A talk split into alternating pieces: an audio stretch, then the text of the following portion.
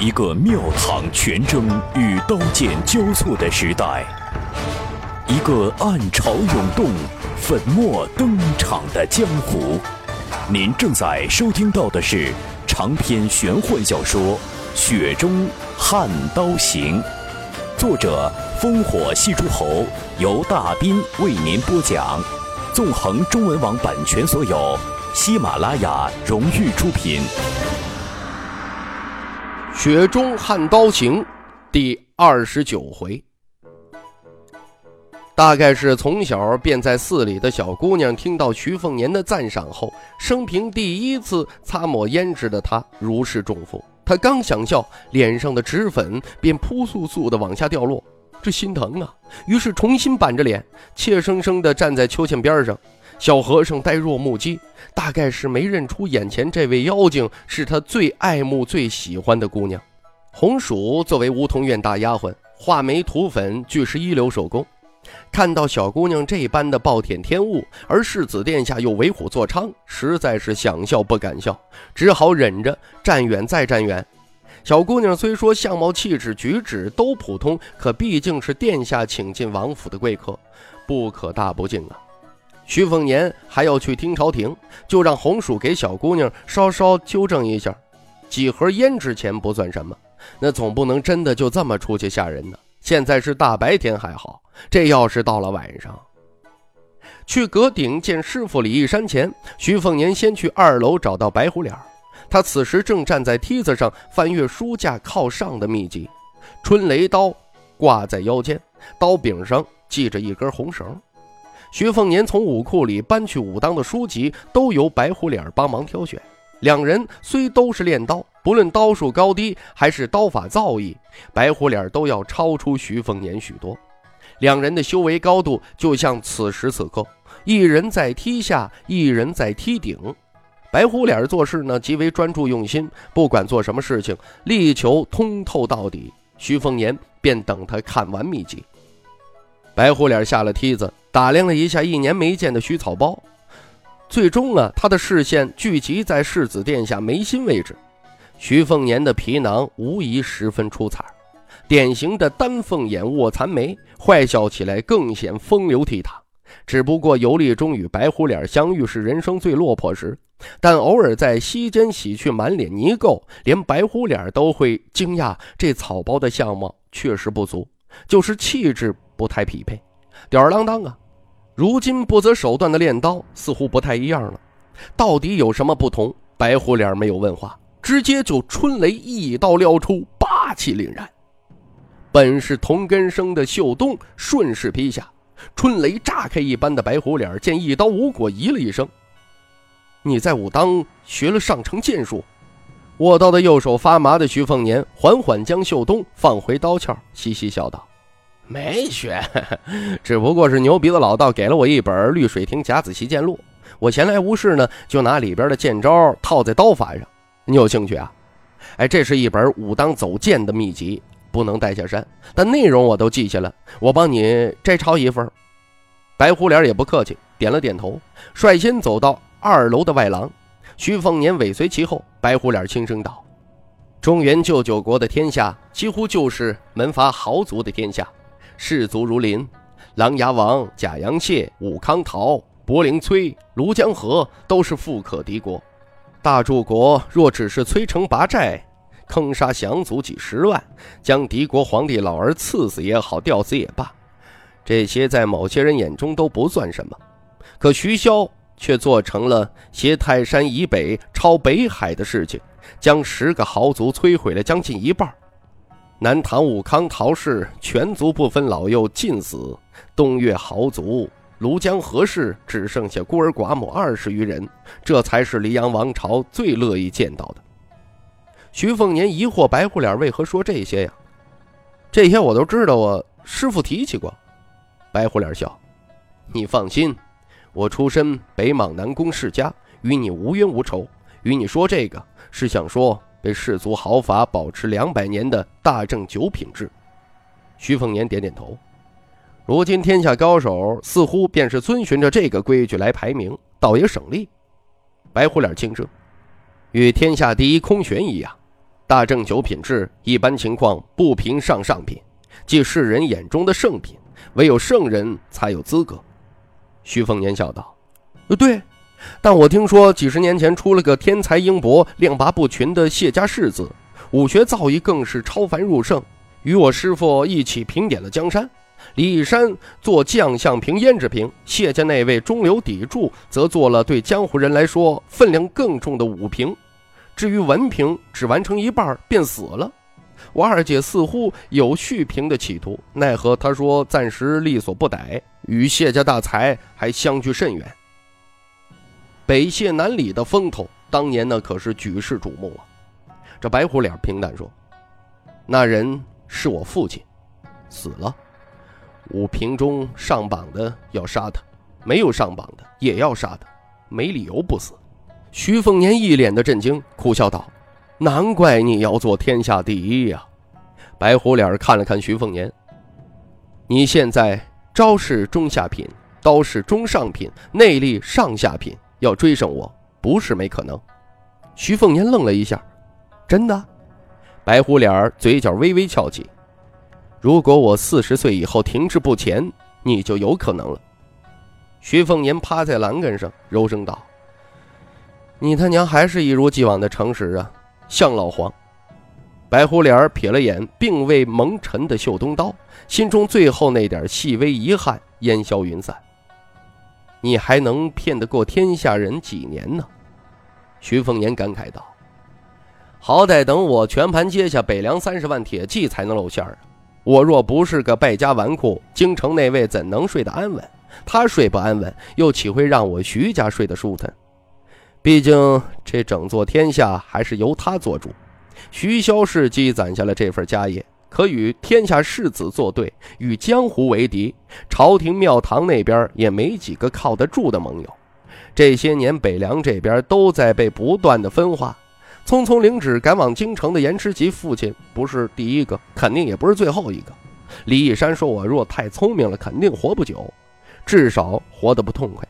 最好的下场啊，就是上京城当个质子。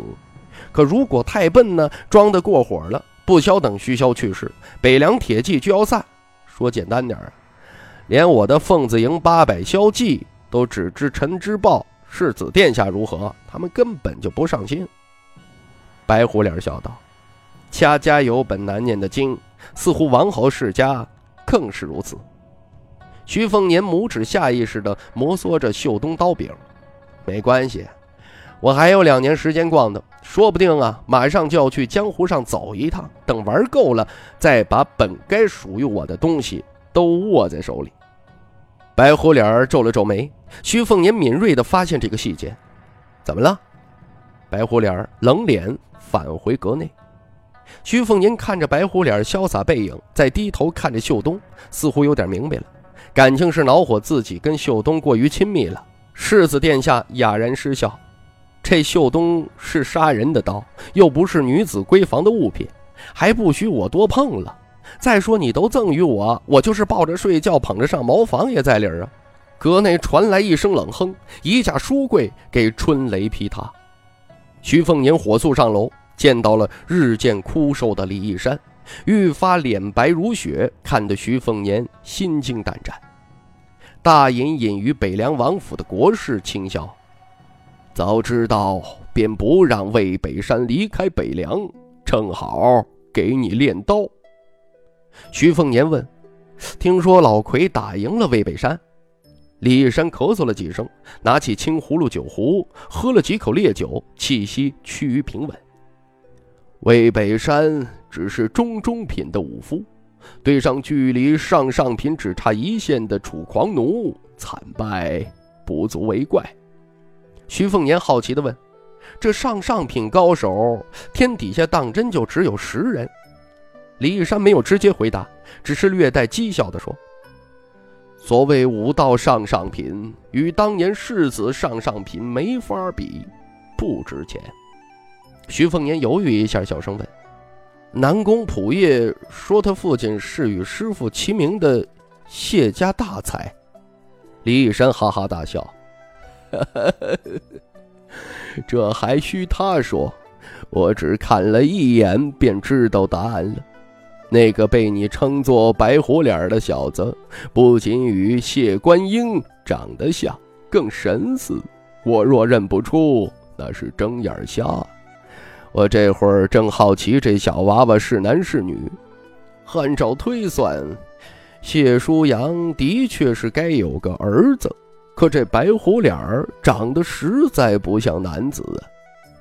对于白虎脸的称谓，李义山颇为认同，也就随口用上，并不觉得荒唐。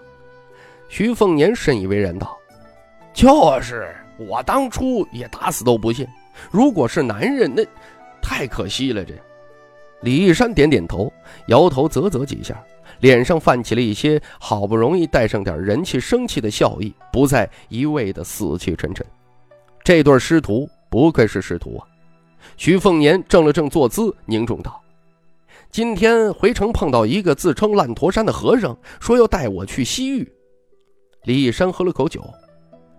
这龙首僧人在西域名气可不小，师从一位密宗金刚，习《金刚顶瑜伽经》，翻译密宗经典六十余部，一百一十卷。烂陀山在他这一脉极其厉害。再上一代更是得政不死红光的大成就者，徐凤年无奈道：“再厉害，他跟我有什么关系？你总不能摆出山头名号就让我出家做和尚吧？”李义山笑道：“跟你到底有没有关系？你去了才知道。”徐凤年苦笑：“师傅也就甭挖苦我了，那密教修行堪比吴家剑种。”每日四次上殿，最早一殿从深夜开始。上殿时不论寒暑都不准穿靴子，赤脚上殿。每天睡眠不足四小时。有时候啊，去法园修炼，要席地坐在石子铺成的座位上，冬夏都不例外。若说让我去那边练刀一两年，如此吃苦我也认了。可让我去成天的背诵经书，你你还杀了我吧你！李山微笑。你不知这龙首的上师是谁？徐凤年一头雾水。李山大笑道：“这人是烂陀山唯一的女性密宗上师，据说不仅佛法无边，而且极为美貌动人，被誉为人间观音。只等双修，便可正道。”徐凤年震惊后坏笑道：“这这么说，还是跟我？”有关系最好。李义山笑意古怪，徐凤年小心翼翼的：“怎怎怎么着？就这位烂陀山的观音菩萨杀人不眨眼不成？”李义山摇头：“菩萨心肠。”徐凤年更加好奇。李义山大笑咳嗽道：“这尊菩萨 今年已经四十二岁，刚好是你两倍年纪，真巧。”徐凤年豁然起身，就要提刀出去跟那烂驼山的死和尚拼命。您正在收听到的是《雪中悍刀行》，纵横中文网版权所有，喜马拉雅荣誉出品。对凡夫俗子而言，烂驼山有两点最为诱惑人心：一是可以立地成佛，二是可以男女双修。至于真假，因为世人离烂陀山太远，传经布道中难免以讹传讹，真相早已模糊不清。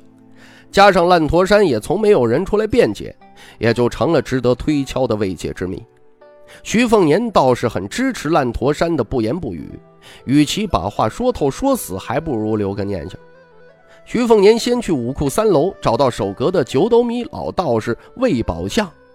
这一楼一套定时更新的人物谱，徐凤年先找到佛教卷，佛门大小二十余宗派，烂陀山高居密教第一，因此密宗首卷便是徐凤年很容易翻出那位密宗上师，头衔很长，什么大慈法王，什么出处菩萨，这看这架势，他与排在前两位老和尚的地位相差无几。他出身于天竺王族，年幼便。追随着高僧游历十余国，译出典籍无数，最出名的当属《大乘起言论》。史料记载，他除了师从王种吉祥子大圆满法，也曾到中原学习天文历法，对中原佛门五家七宗都有接触，可见他绝非坐一山而观天。谱册中专门插放有一张女菩萨年轻时的画像，栩栩如生，果然是明艳动人。徐凤年将这份秘录交还给魏姓老道士，唉声叹气道：“四十二啊。”唉，就是年纪大了点儿。一路叹息着出了听朝廷，青鸟恭候在台级上，一身青衫，在世子殿下看来，这位大丫鬟就差一柄好剑了。就青鸟这气度风仪，外边的女侠根本没法比。他见到徐凤年，恭敬的轻声道：“那僧人站在王府的门口。”徐凤年走向湖心亭榭，把他带这儿来。我要会一会这密宗和尚，顺便啊，让下人备些斋饭。湖这边不许闲杂人等靠近。在等人的空档，徐凤年闭目凝神，起先是咀嚼那些王府密探收集来的烂陀山秘闻。别看烂陀山才两三百人，却是派系林立。各有信徒万千，像龙首和尚所在的密宗红教一支，烂陀山才三人代言，山外却是数百万信众。脑海中啊，最终定格在了那位女性密宗上师的画像。徐凤年摇晃了下脑袋，暂时搁下这档子事儿。既然已经下山，就得开始为自己精细打算。武库是死的，人是活的。学白虎脸儿变蓝武学秘籍。不怕贪多嚼不烂，以后与人对敌呀，多知道一点出招的套路，那就多保命一分。这跟手谈初学者多半需要死记硬背、围棋定式是一个道理。套路这玩意儿，自然是多多益善。徐凤年不敢说自己悟性如何，记性却是连二姐徐渭雄都无法媲美。若非如此，也不能跟李义山没有棋子、没有棋盘的悬空下棋。徐凤年自言自语。要像白虎脸那样阅尽武库全书不现实，可由他筛选，每天给我两三本总不是难事。总有一天要把天下宗派的镇门秘籍都看尽。下山时骑牛的给掌教王重楼传话：大黄庭归西于体内，想要全部化为己用，要独自修齐三黄庭，就需要龙虎山上的几本东西。龙虎山上的东西借。那都密不外传的东西，多半是借不到。偷，就目前我这刀法难呢。那抢，这两个佛道圣地没有六七千精悍北凉铁骑，根本别想冲上山。想踏平的话，怎么着都得一万三四的样子。没上武当前，觉得万把人数的铁骑就可以把整座江湖都来回碾压几遍，小看天下英雄了。哪怕是徐骁没京城旨意，擅自调兵五百人以上出梁地，一概形同造反呢。江泥要是在身边，听到这种将铁骑与江湖挂钩的风言风语，十有八九又忍不住拿神符往世子殿下啊身上戳动的冲动了。体态风流与美的红薯端了些精致的斋菜走了过来，湖畔附近已经不见人影。世子殿下的话，再混账，在王府那都比圣旨管用。徐凤年对这个一起长大的丫鬟姐姐没什么猜忌心，自顾自说道：“是时候培植党羽了呀，没点牢靠的班底，怎么闯荡江湖？找个机会跟徐骁说说。”烂陀山龙首僧人在青鸟带领下来到亭内，徐凤年伸手示意和尚自己动手。大袈裟大和尚也不客气，但仅是啊捡了点食物放入嘴中，异常的细嚼慢咽，别说饱腹，塞满牙缝都难。密宗修行仅这一点便苦不堪言的。西域十四大小邦国排拆百家学术，独独啊尊崇密宗，有红白黄三教。当年中原九国乱战。追根溯源，是上阴学宫的儒生们在那边舌战，而西域则是红黄白《三国演义》，更像是神仙打架。黄白二教素来声势浩大，红教偏向尊古，九成三部教法一丝不苟，最重心不修习大圆满法。龙首和尚的上师便是密宗历史上破格而立的第一位女性法王。那些个明妃，不管如何地位崇高，在根本上无法就跟她相提并论。徐凤年开门见山道：“六珠上师要与我双修。”龙首和尚神色平静，点了点头。这和尚说到双修，面无表情，反而是万花丛中过的世子，倍感荒谬。连红薯和青鸟都面面相觑，一脸的匪夷所思啊！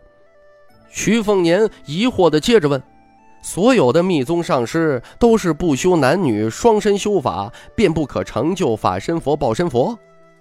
身披大袈裟的中年和尚。表情依然木讷，一板一眼的回答：“即离欲者，方可修正无上瑜伽。无上瑜伽乃度上上根器者。”徐凤年头疼，问道：“那为什么找我呀？”听众朋友，《雪中悍刀行》纵横中文网版权所有，喜马拉雅独家出品。